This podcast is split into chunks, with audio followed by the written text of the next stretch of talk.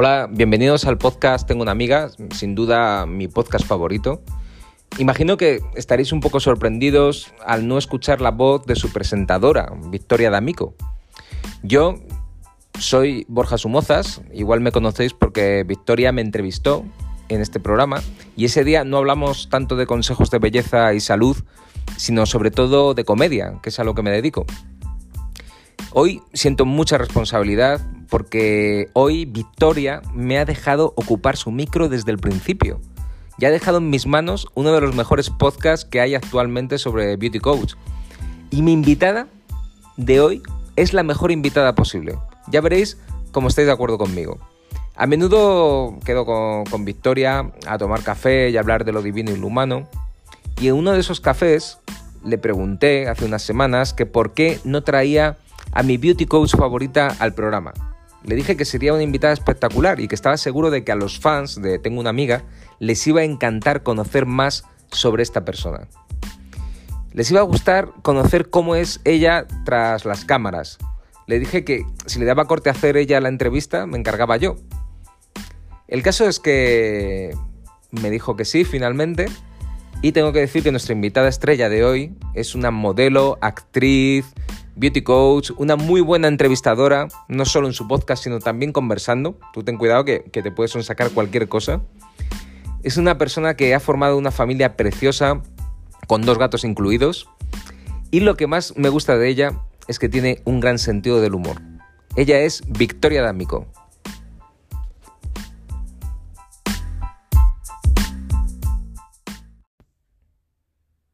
Hola, ¿qué tal? Bienvenidos a Tengo una amiga, eh, con Victoria D'Amico. Eh, pero hoy Victoria no va a ser la presentadora. Voy a ser yo, que me llamo Borja Sumozas. Y eh, hemos pensado que como hoy es el capítulo 20, es una cifra redonda, podríamos hacer algo especial, como conocer a la creadora de este podcast. Victoria, ¿qué tal? Hola, ¿qué tal? Gracias, Borja, por entrevistarme. De nada, de nada. Muchísimas gracias por aceptar mi invitación a, venir a mi podcast, eh, que hoy, hoy es mi podcast. Hoy es tuyo. Hoy es amigo, no amiga. Claro. amigue, ya, tengo que quitarle. tengo un amigue. Oye, me gusta también.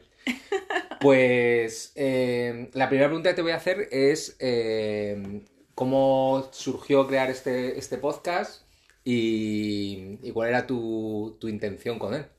Bueno, en el capítulo número 3 lo explico ampliamente, pero voy a hacer un pequeño resumen para el que, el que sea la primera vez que lo escucha eh, este, este, este, podcast. Eh, pues mira, yo tenía, llevaba varios, vamos, varios meses dándole vueltas, eh, soy escuchante de podcast de, de, otros, algunos amigos y, y, otros pues que no, no, conozco personalmente, pero que sigo también habitualmente.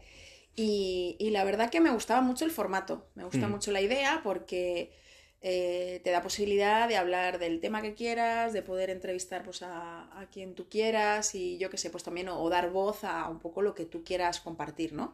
Con el resto del mundo. Hasta ahora, eh, pues venía hablando pues un poco de esto de belleza, salud y bienestar, que es lo que eh, hablo mayormente en, los episodios. y, y, la verdad que, que, bueno, yo decía, ¿por qué si esto lo comparto con mi entorno? ¿Por qué no puedo compartirlo ¿no? Eh, a través de, las, de las fronteras eh, y, con otra gente, ¿no? Que, quizás le pueda interesar, ¿no? Y bueno, pues poco a poco mm, empecé, conocí a, dos eh, protagonistas de, podcast, es decir, dos, pues a, Pedro Vivar y a, Lucía Wesson, que tenían dos podcasts, que yo los iba escuchando y tal, tuve la oportunidad de conocerlos en persona y bueno, mm, les conté un poco mi idea y me apoyaron un montón. Y fueron un poco mis mentores, sobre todo Pedro. Pues ahora que eh, sacas el nombre de Pedro Vivar, eh, yo sé que, que aparte de que, claro, hiciste el podcast porque te interesa y tal, hubo un momento vital importante para ti en el que de pronto decides eh, que, que, quieres hacer algo más artístico con tu vida y expresarte de otra forma. Y tiene que ver con, con el Templo del Norte. Sí, bueno, allí hicimos un retiro ¿vale? Bueno, fui yo al retiro, que lo, organizó Lucía, y, bueno, la verdad que allí fue donde la conocí a ella y luego eh, conocí también a Pedro. Sí, fue un antes y un después porque realmente yo necesitaba hacer un parón Eh, y, llenar, ¿sabes? Ahí un hueco que yo tenía, porque la parte artística, tú lo sabes bien, siempre, siempre ha estado ahí presente y, y al final solamente la gente que se dedica ¿no? a, al tema del arte en general sabe y me entiende cuando tienes que hacer un parón, no tener nada en tu mente, no pensar en nada más eh, para poder desarrollarlo, ¿no? Mm. Por eso muchas veces los artistas pues, los tachan de vagos o de que no, de que qué hace este tío, que no hace nada productivo y demás, que está ahí encerrado. No, que están creando. Y, eh, que se confunde muchas veces. Pues sí. Entonces, claro, eh, visto desde fuera, pues cuando tú no desarrollas tu lado creativo, y muchas veces la gente cree, me dice, pero vamos a ver, eh, es que yo no tengo ningún lado creativo. No, perdona, todos tenemos un lado creativo. Lo que pasa es que quizás no lo hayas eh, explorado y sobre todo no lo hayas descubierto, ¿vale? Porque todos tenemos un lado creativo en mayor o menor medida. Yo siempre lo he tenido y lo he dejado un poco más apartado y, y, me daba rabia porque no me sentía realmente completo. Es verdad que, que, yo te conocí precisamente porque te interesaba mucho el mundo del espectáculo y, venías mucho a ver las actuaciones. Eh, eso me lleva a la siguiente pregunta. Eh, yo desde que te conozco, que para ti es muy importante el humor, el sentido del humor, y tanto como, como aficionada como en, tu vida. Y mi pregunta es, eh, ¿cómo aplicas el sentido del humor a, tu vida? Pues yo lo aplico absolutamente a todo. O sea, raro es el día que me vas a mí triste, pero no porque yo lo oculte o porque yo nunca esté triste, sino porque incluso en los momentos tristes les encuentro la gracia. Y muchas veces eso pues, la gente no lo comprende. Tú bien lo sabes cuando haces algún chiste, poco consideran macabro y, y a mí son los que más me gustan. Pero bueno, eso ya depende un poco si te gusta también un poco el humor negro, ¿no? Pero bueno, eso es una cosa que he heredado de mi madre. Mi madre es así. Mi madre tiene, vamos, los mejores chistes, los más guarros y los más negros, siempre me los ha contado mi madre. Ah, sí. Desde que tengo uso de razón. O sea, que para ti es como la primera cómica que, te ha influido. Totalmente. La primera cómica siempre ha sido mi madre, porque mi madre es muy personaje, siempre lo ha sido. Y con los años, pues cada vez más, imagínate, ¿no? Pero, pero yo creo que es eso, ver siempre el lado positivo de las cosas y tomarte la vida con humor, que al final aquí estamos de paso y, y creo que es mucho más divertido. Y aparte, creo que es una cosa también un poco innata, o quizás también, eh, aparte de que lo haya mamado, ¿no? Nunca mejor dicho, de mi madre, eh, también el ingenio, ¿no? Ese ingenio que quizás por, mis orígenes o también por la gente por la que yo, con la que yo me he estado rodeando, pues también me ha influido, ¿no? ¿Para qué dices tus orígenes? Eh, ¿D'Amico es un apellido italiano mm. o argentino? Es italiano. Es italiano. A ver, apellido argentino creo que no existe. bueno, es verdad que, me estoy adelantando porque yo sé que, tienes una mezcla ahí entre argentina e italiana. No todo el mundo lo sabe porque, claro, no se me nota, sobre todo cuando hablo. Pero eh, yo nací en Argentina, eh, me vine con ocho años, con mi familia, con mis padres, con mis hermanos, vinimos hasta con el perro, o sea, imagínate.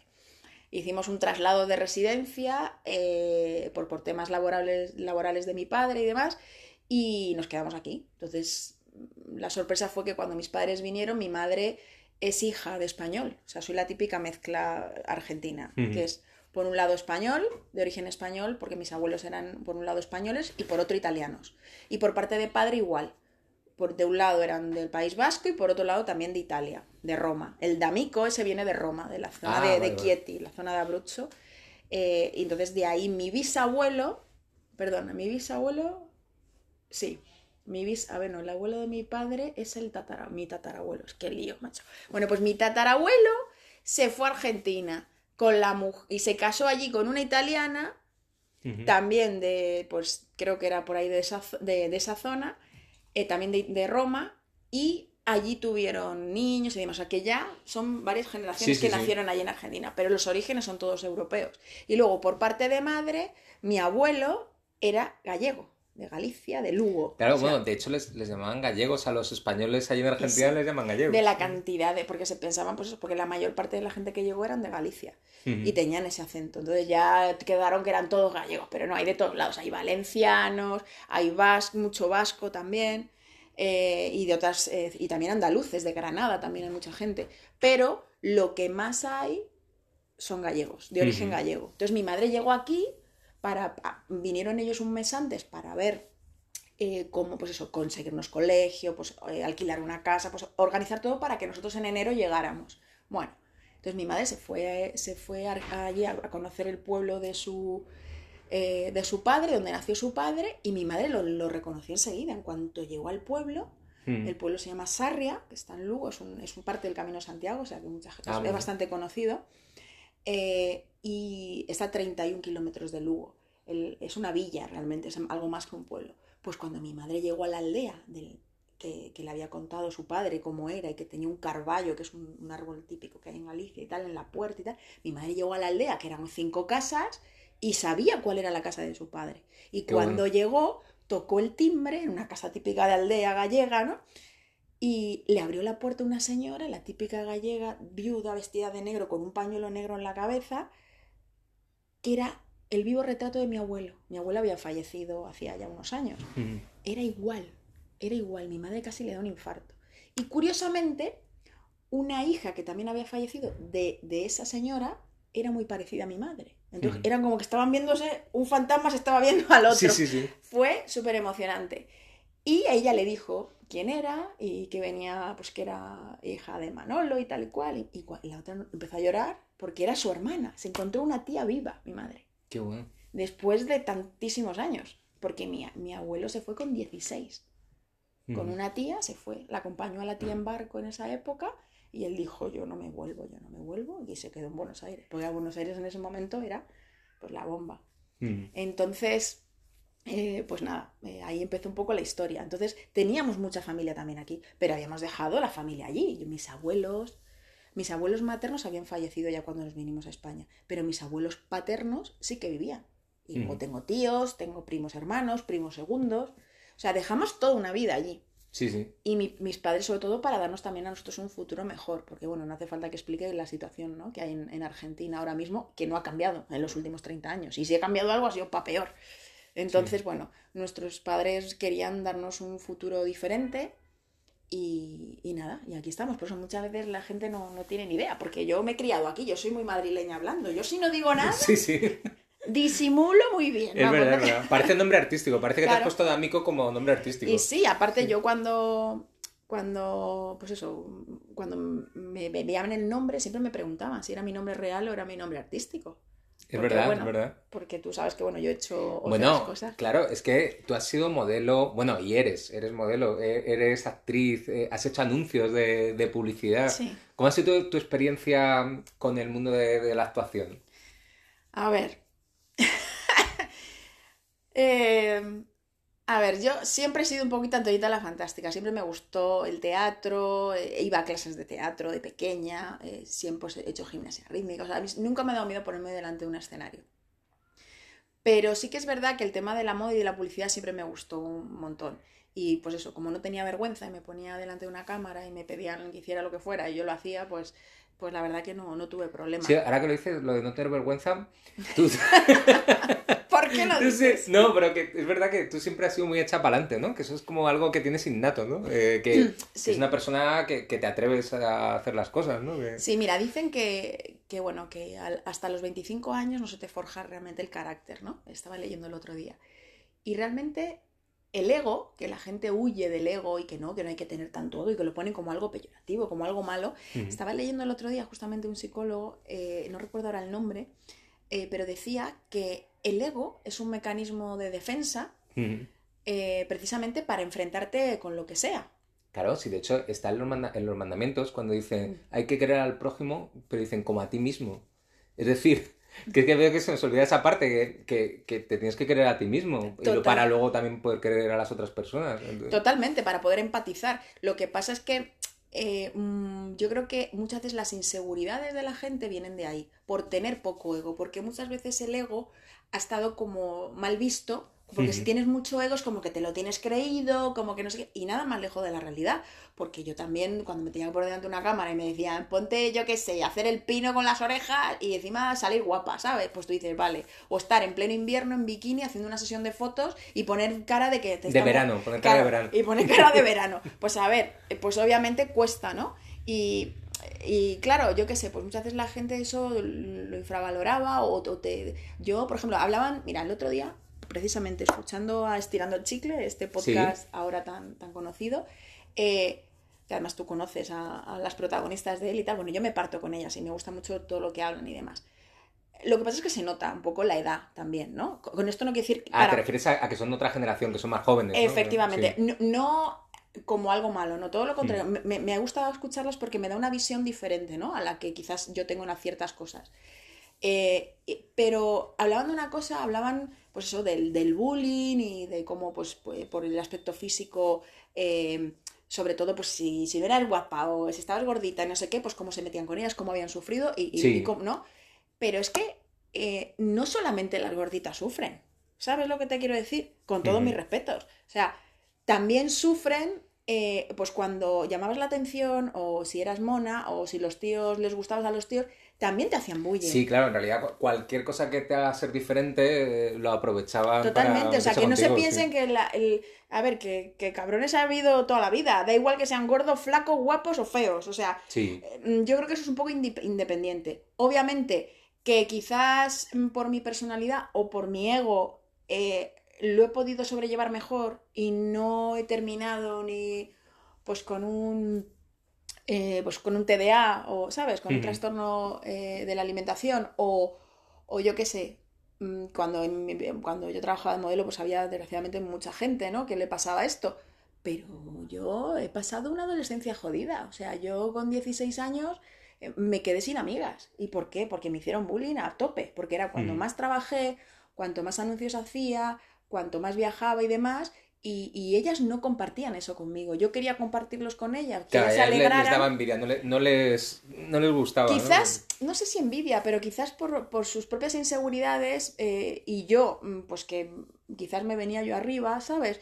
Pues yo quería compartirlo eso con ellas y ellas no lo compartían. A lo mejor había una o dos que me han tenido la amistad con ellas, que sí, que tenían buen, buen corazón y que sabían, como que podían ver eh, realmente que, que, yo no lo hacía para fardar, sino que, coño, que... Sí, que querías compartir la, experiencia que estabas teniendo con, ellas. Eh, es como, pues si tú de repente te contratan en un sitio, ¿sabes? Pues en, la Central Comedy, cualquier sitio de estos de comedia que estuvieran de moda en ese momento y, vas a estar todos los sábados durante varios meses y no sé qué, pues coño, si un amigo tuyo cómico debería alegrarse por ti. Sí. Porque también en este mundillo, pues no, no es un camino de rosas, tú bien lo sabes, o sea... Sí pero bueno, hay gente que sí se alegra, pero, pero es verdad que, que sobre todo en la época del colegio, eso que todavía se están formando la, la personalidad de la gente, pues te sale más la crueldad y... Totalmente. Yo he pasado unos años eh, jodida en ese sentido, lo que pasa es que, bueno, cuando uno pues tiene la personalidad que tengo yo, y pues por fuera no se te nota, parece que te comes el mundo y no sé qué, pero luego cuando yo estaba sola, ¿sabes? Y, y decía, joder, no tengo un grupo de amigas que que, ¿sabes? Que, me quieran bien, ¿sabes? Yo digo, ¿seré yo el problema? Yo no entendía nada. Luego ya pues me cambié de instituto y tal y, ahí pues hice un grupo de amigas súper majas y que hasta el día de hoy sigo manteniendo contacto con ellas, aunque cada una luego haya ido por caminos diferentes, pero realmente hasta que no tuve pues eso, unos 18, 19 años, no pude lograr así un grupo, ¿sabes? De, de amigas, eran conocidas y entonces por eso creo que el tema del bullying se enfoca mucho al aspecto físico sí. para mal, es decir, cuando porque eres gordita se meten contigo y yo creo que hoy día, eh, como me pasaba a mí en mi época, o sea, mm, creo que bullying se pueden hacer, o sea, incluso al empollón de la clase, claro. o sea, claro, de hecho yo, yo tengo un amigo eh, que que recuerdo que eh, todos pensábamos que era, que era superdotado. Y de hecho, yo lo sigo pensando. Aunque él nunca, nunca nos lo ha contado ni nos lo ha dicho, pero yo, ya, bueno, a mí me parece una persona que tiene una inteligencia por encima de la media. Y claro, yo lo veía como algo positivo. Pero él realmente eh, le llegó a afectar, porque, porque claro, eh, él veía como que todos decíamos eso y que un poco se sentía como de lado, porque él veía como que él era diferente y que los demás casi como que se reían de él. O que decían, es muy fácil, como él es superdotado, él, ya le costaba su esfuerzo también hacer las cosas, ¿no? Entonces... totalmente, es que, eh, ya te digo, para mí, em, o sea, creo que todo lo que destaque por lo que sea o sea diferente y te, y te puedan ver el defecto y te señalen, y hay veces que el defecto es algo, pues eso, mm, no digo feo, pero algo diferente, porque si todos somos flacos y de repente hay un gordito, pues todos se meten con el gordito. Sí. O, ¿sabes? pero también depende de la personalidad que tengas. Yo conozco gente que era gordita y que le daba lo mismo y que se comían el mundo y que encima eran medio líderes. O sea que ya creo que no va tan unido al aspecto físico, sino a tu, a tu personalidad también, ¿no? Totalmente, totalmente, claro. Sí, sí. Porque no sé, no voy a poner ejemplos, pero anda que no hay gente, yo qué sé. Por ejemplo, eh, mira, una compatriota mía, Nati Peluso. Nati Peluso se está comiendo el mundo y le han hecho un bullying, siempre le decían que era gordita, que era fea, que dónde iba ella, que sí, que cantaba muy bien, pero que con ese aspecto nunca iba a llegar a ningún lado. Y mira, mira dónde ha llegado la gordita, que ella misma lo dijo en una entrevista. Sí, sí. Es increíble. Y se come el mundo, entonces tienes que buscar gente, pues eso, bonita por dentro, lo que pasa es que para eso, eso te lleva un tiempo y tienes que conocer a la sí, persona. Sí, Oye, ahora que dices bonita, bonita por dentro, yo creo que en tu, en tu podcast eh, hablas de las dos cosas, ¿no? De la belleza por fuera y la belleza por dentro. Y eh, yo te quería preguntar, eh, como nosotros creo que somos un buen ejemplo, tú y yo, del yin y el yang, porque tenemos exactamente la misma edad y tú estás fenomenal, a ti se te ve bien por fuera y por dentro, y a mí, pues se me ve fatal, ¿no? Por, por dentro y por fuera. Soy una persona que, que, está muerta en vida. ¿Qué va? eso no es verdad, eso no es verdad. Yo te, iba, te, iba, a preguntar, como beauty coach, eh, ¿qué consejo le darías a alguien, eh, así que ya tenga más de 40, para que, para que un poco pueda rearmar su vida y volver a resurgir? A ver, yo siempre digo que lo que uno hace por dentro tanto lo que come, lo que bebe, como lo que de lo que alimenta su mente, ¿vale? Ya sean libros, televisión, Netflix o, o wherever o lo que sea, todo eso se nota por fuera. Entonces, a pesar de que yo he vivido durante mucho tiempo muy pendiente de lo exterior, realmente hasta que no he empezado a alimentar mi interior, y con eso me refiero a todo lo que signifique alimentar tu interior y a cambiar muchas cosas en mí por dentro, eh, es cuando quizás más se haya reflejado, cuando yo mejor me he sentido yo conmigo misma, mejor se ha reflejado lo que hay dentro de mí, ¿sabes? Y también es cuando mejor respuesta he recibido de la gente. Porque a mí era, lo que me pasaba muchas veces en mi juventud era que venían y te decían, ay, pero, pero qué maja eres, qué simpática, no sé qué. Me dijo, tía, qué buena gente. Me dice yo, con lo mal que me caías antes. Digo, perdona, con lo mal que te caía antes. ¿Y por qué? ¿Y por qué si no me conocías? Entonces, la gente prejuzga mucho. Da igual, y no solo porque sea feita y gorda, también si eres mona, también te prejuzgan de cojones, porque ya, si eres una tía encima que tienes personalidad y que irradia, pues eso, seguridad en ti misma, lo que más envidia a la gente es la seguridad en ti misma y también lo que crea es que da mucha rabia, a mí me pasa. A mí la gente con mucha seguridad en sí misma, lo siento Victoria, pero... Es uno de tus, de, tus nos, ¿no? Los tachos, bandera roja. Red flag. Pues sí, totalmente. Entonces, bueno, yo qué sé, eh, al final, obviamente, me encantaría todo lo que sé ahora, con 44 años, me encantaría haberlo sabido con 18, 19, 20, pero bueno, obviamente eso sí. Hombre, esa es una de mis fantasías, volver. Mm, ya, mm, tampoco sea muy joven, a la época de la universidad simplemente, volver con los conocimientos que tengo ahora, es que me lo iba a pasar muy bien. Iban a ser cinco años fantásticos. Pues sería fantástico hacer un regreso al futuro de eso. Claro, es que yo recuerdo ahora la época de la universidad con, con, con miedos, inseguridades, y no disfrutaba de todo lo que tenía alrededor, pero lo pienso ahora, digo, es que habría disfrutado muchísimo de, de toda la experiencia que, que, suponía eso, y yo tenía la cabeza en otro sitio todo el rato. Lo que pasa es que las inseguridades eh, pues hacen eso, que no disfrutes el momento. y, y, cuando te quieres dar cuenta, han pasado 20 años así, que a mí me acuerdo que me lo decían siempre mis padres, mis abuelos o, gente mayor que tenía yo en plan como mentora, pues tengo primas eh, mayores que, que, para mí han sido siempre un ejemplo, que, que, siempre me decían, disfruta, disfruta, que esto, esto pasa volando, cuando te quieras dar cuenta vas a estar viendo otra etapa y esta etapa... Y yo siempre quería ser mayor, ¿sabes? Yo era hmm. de las que siempre quería ser más mayor de los... Si tenía 14 quería tener 16, si tenía 16 quería tener 18, o sea, era así hasta que llega un momento que quieres ir para atrás, pero eso no, no, funciona. no funciona. No funciona. Pero, pero también te digo, ahora con la madurez que tengo, yo no volvería a mis 20 años ni de coña. Pero ni de coña. Yo creo que estoy en uno de los mejores momentos de mi vida y quiero que cada año de mi vida se diga lo mismo. Que diga, este es el mejor año, ¿sabes? la mejor etapa de mi vida. Eso es lo que me gustaría. ¿Y lo puedes conseguir? Pues sí. Sí, y una, y una de las cosas que, que, han cambiado tu vida recientemente, bueno, recientemente no, eh, hace ya como tres años, ¿no? Ha sido cuando ¿Han llegado gatos a tu vida? Sí. que por cierto, durante toda la entrevista seguramente se habrá escuchado algún maullido de, un gato que hay por, por aquí, por este estudio de grabación que se ha colado. El gato. Y, es tuyo, además, el gato. ¿eh? Es mío, es mío, pero, pero te estamos entrevistando a ti. Quiero, quiero que nos hables de, de, tus dos gatas y la importancia que tienen en tu vida. Pues sí, ponga un gato en su vida, porque están pues también les hace mucho bullying a los gatos. Me cago en la leche. Y es, y, y comparar con los perros les hace mucho Pero es que los animales son maravillosos. Cada uno son, pues son diferentes, tienen sus facetas. Mira, ¿ves? Antoñito ahí nos saluda. Opina lo mismo. Eh, y, el gato, de verdad, es, un incomprendido.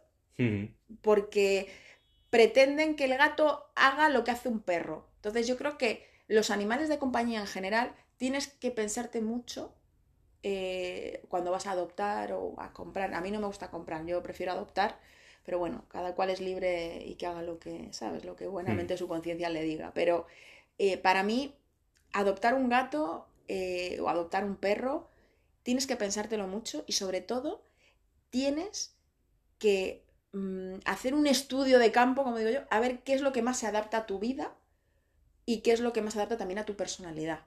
Sí, es decir, si tú vas a estar mucho tiempo en tu casa o no. Entonces, un gato para eso, por ejemplo, te da mucha más independencia. Un perro tú lo tienes que sacar a la calle dos o tres veces al día. Y eso no todo el mundo tiene esa disponibilidad. Sí. Y te digo yo que la mayor parte de la gente que yo conozco que tiene perro no tiene esa disponibilidad. Y el perro no sale todo lo que tiene que salir. Y los hijos también te lo tienes que pensar, porque también hay que sacarles cuatro veces al día. Bueno, los hijos ya ni te cuento si te lo tienes que pensar, ¿sabes? Y aparte que hay gente que no todo el mundo tiene por qué tener hijos, ¿sabes? Que no... Yo qué sé, que hay gente pues que no, sé, voy a decir una cosa que suena muy nazi, no la voy a decir, pero... Vaya, hombre. Os vais a quedar con Eso es para solo para suscriptores. Eso. Para... cuando cree mi blog de momentos mm, exclusivos solo para mis suscriptores, exactamente. El, el, tema más que nada es eso, que los hijos ya ni te cuento, o sea, los hijos ya es una cosa súper importante porque es un compromiso ya de por vida, porque los gatos o los perros desgraciadamente pues tienen un, un límite ¿no? de, de vida.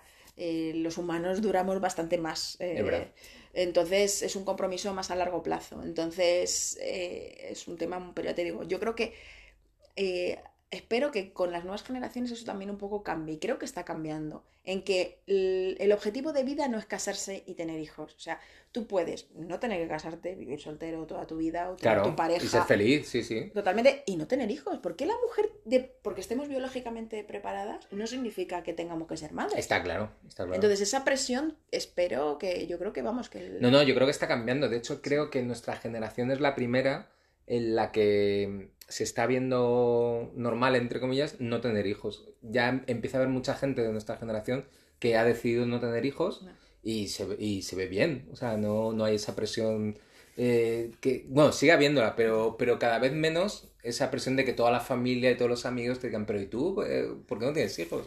Es que es una pregunta que jamás... Primero, que pertenece a la intimidad de dos personas. Tú nunca sabes si tienen problemas para engendrar. Claro, esa es otra, que puedes meter la pata también eh, de una forma muy, muy grave. Y aparte que, que el objetivo de vida de cada uno es de cada uno. O sea, yo no puedo eh, pensar que mi estilo de vida sea el mejor y que tú tengas que hacer lo mismo que hago yo, porque es, tu vida. O sea, en tu vida tú, eres el que tienes que elegir. Entonces, yo jamás le he preguntado a nadie, ¿tú piensas tener hijos algún día? Jamás he hecho esa pues pregunta. Pues bien hecho, bien hecho. Pero tengo muchas amigas que sí que me lo han preguntado y amigos.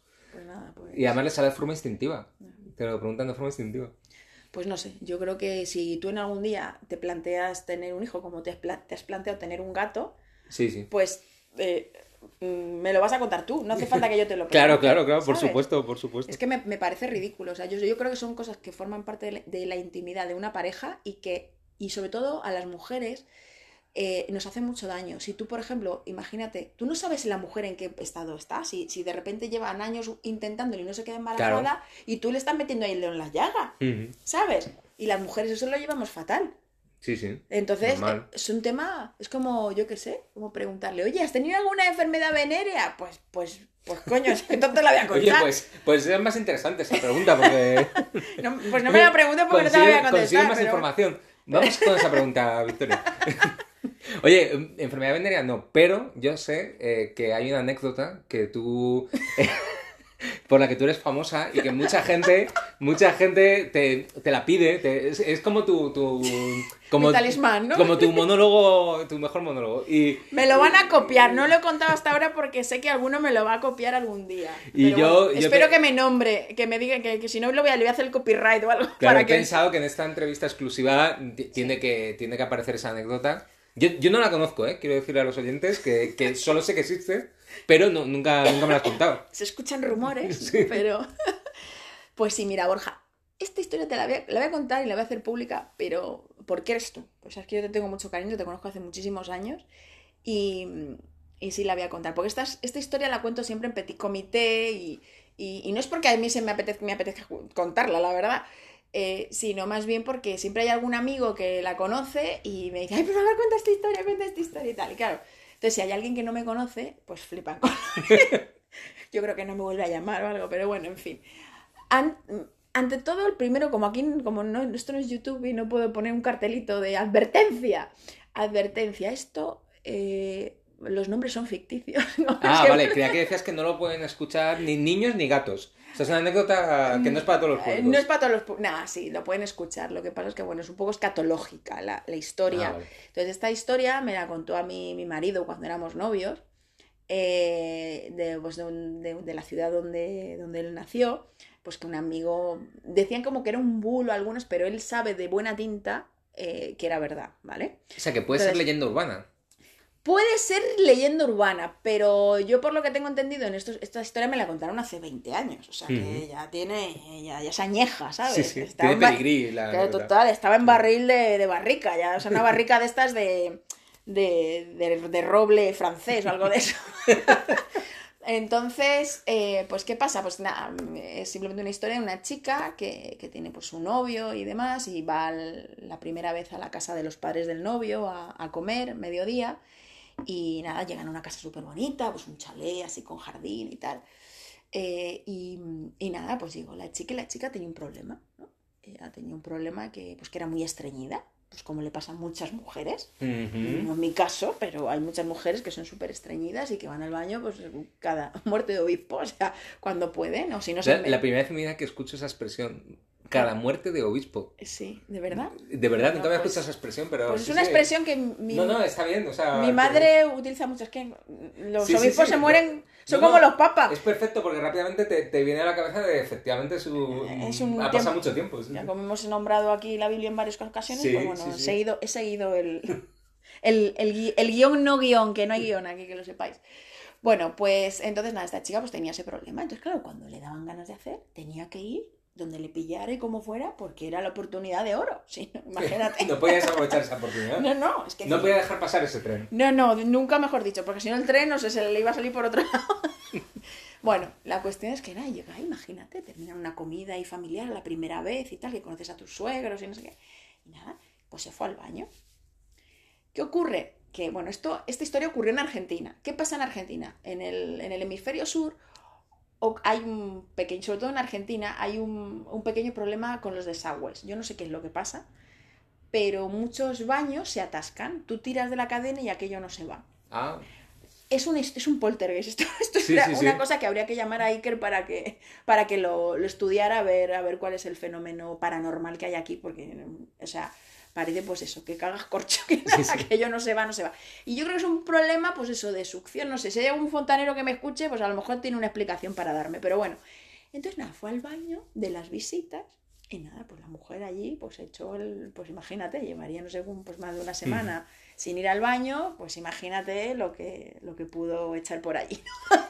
podría haber matado a un obispo. ah, Con, Sí, bueno, del susto. Del bueno, susto. entonces nada, eh, pues nada, ya pues nada, termina ella de hacer sus labores, mm, tira de la cadena y aquello no se va. Y sigue tirando y no se va.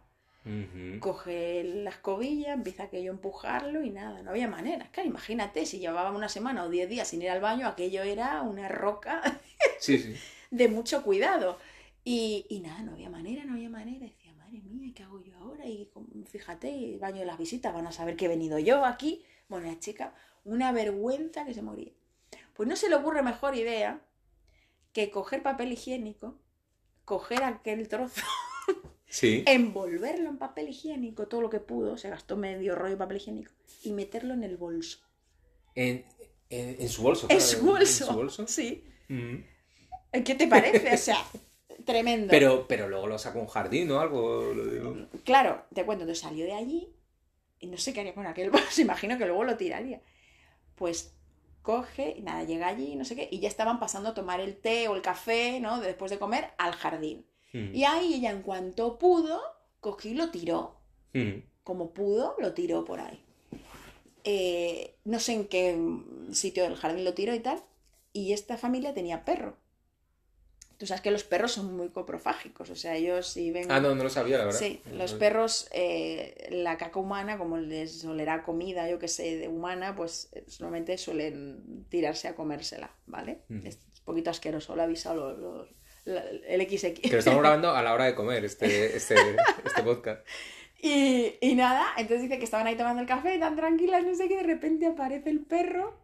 ¿Qué tienes en la boca? ¿Qué tienes en la boca? Y tenía aquel elemento Qué fuerte. entre los dientes. Bueno, bueno, ¿y pero ¿y dónde ha sacado este perro esto? Y no sé qué, bueno, la chica se quería morir.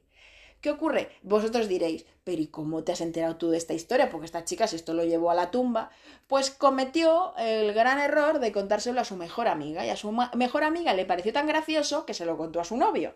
Y su novio se lo contó a sus amigos. Pues vaya mejor amiga. Parecía la amiga de. de jo, que hace poco he visto la serie. La.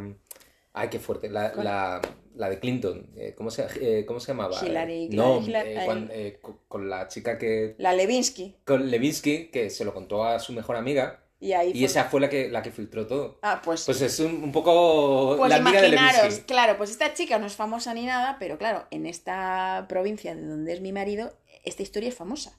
Y luego cada uno la cuenta a su manera. Yo creo que la cuento de la manera más original, porque a mi marido se lo contó eh, la chica, o sea, eh, mejor dicho, el novio ese famoso Sí. de la mejor amiga. O sea, que la versión, no, digamos, semi-original. Sí, la está bastante él. cerca. de- Claro, luego ya sabes que esto es origen. el teléfono cacharrado, luego cada uno le añadirá una Claro. cosa. Pero mi pregunta es, eh, ¿ese noviazgo, eh, o sea, perduró o, o- No o- lo sé. o hubo tensiones? No lo sé, pero yo claro, cuando me contó mi marido esta historia y cuando vamos a su ciudad, que no la voy a decir, no la voy a nombrar, para que, pues si escucha algún día esta muchacha, pues que sea como la historia de Ricky Martin, ¿no? Que luego sea un bulo y aquí... Bueno, hay teléfono aludido. Si, si quiere llamar y decir, oye, que no es verdad. Aunque... Bueno, yo no voy a decir la ciudad, eh, pero bueno, la cuestión es que, mm, bueno, ya sabéis que es en Argentina y Argentina es muy grande, así que no, no sé yo si lo van a adivinar. Pero bueno, eh, el tema está que, claro, esta historia es famosa allí, o sea, todo el mundo la, la ha, oído, ha oído hablar de ella, ¿sabes? Y, y siempre le digo, por favor, y, ella, y mi marido sabe quién es la chica, porque Sí. era alguien cercano suyo. Y le digo, por favor, si vamos un día caminando por tu ciudad, que vamos pues una o dos, ¿sabes? Una vez al año o cada dos años, por favor, si un día nos la cruzamos en la calle, pégame un codazo o algo y dime, oye, Y mira. le, y le pides un autógrafo. Y le pido un autógrafo. No, me gustaría preguntarle, oye, ¿de verdad esto es cierto? ¿O, o cuánto hay de verdad en esta historia? ¿Te imaginas? La chica fliparía con... Claro, Se que no- cruzaría de acera, diría no te quién va a es decir esta la loca. verdad. Y yo con acento español encima preguntándole como si fuera. Podríamos hacer. ¿Te imaginas que la encuentro y le hago un podcast? Hombre, podrías dedicarte a investigarla ya, pero como objetivo de vida. ¿sabes? Como hay gente que busca el santo grial, tú, tú buscas... Pues nada, mi marido es muy discreto y nada, nunca, ni ha, ha pasado muchos años y no me lo va a decir, no me lo va a decir. Así que ya lo sabéis, si queréis guardar un secreto, mm, así escabroso como este, nunca se lo contéis a nadie, a la almohada, a nadie más. Porque como veis, al final siempre a uno se va de la lengua. Hay que guardar los secretos. Esa es la Totalmente. conclusión. Esa es la conclusión de todo eso. De, este podcast. Y eso te hace más bella por dentro. Muy bien. Oye, pues me gusta, ¿Te me gusta esto como final. El consejo de que la gente tenga úlcera por guardarse los secretos y no hablar con nadie y no expresarse. No, es broma. Eh, que eh, a- me ha gustado mucho esta charla. Eh, creo que, que en realidad daba para más. O sea, po- podríamos hacer varios capítulos. Sí, y podríamos hacer varios capítulos porque mi vida ha sido muy extensa. Entonces, Contar más anécdotas, que, que una apareciera por sorpresa al final esta chica, que yo la he investigado y, y te la he traído como Totalmente. sorpresa, sorpresa. Sorpresa, sorpresa, la superhistoria esta. Espero que no me recordéis por esta historia, porque bueno, ya sabéis un poquito más de mí. Pero Claro, lo bonito es que la, la- la anécdota la has contado al final, entonces si han llegado hasta el final ya han conocido mucho más de ti antes. Totalmente, totalmente.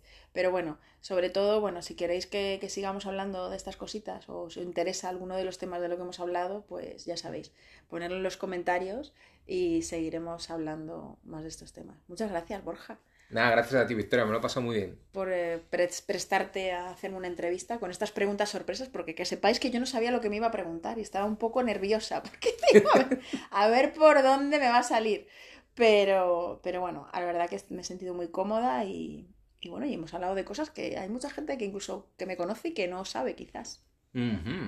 Bien. Y no me refiero a la historia de la caca, que esas la saben bastante, pero de otros temas más interiores míos, eso no, no te creas que todo el mundo, todo el mundo lo sabe. Así que nada. Pues, pues nada, eh, ha sido una experiencia fantástica y, y, bueno, vamos a dar de comer a Antoñito que está aquí esperándonos. Exacto. Mi gato. Y, y nada, un, saludo a todos los fans de Tengo una amiga. Y por favor, escucharla que, que, que es muy maja. De verdad. Gracias, Borja. Gracias a todos por estar ahí.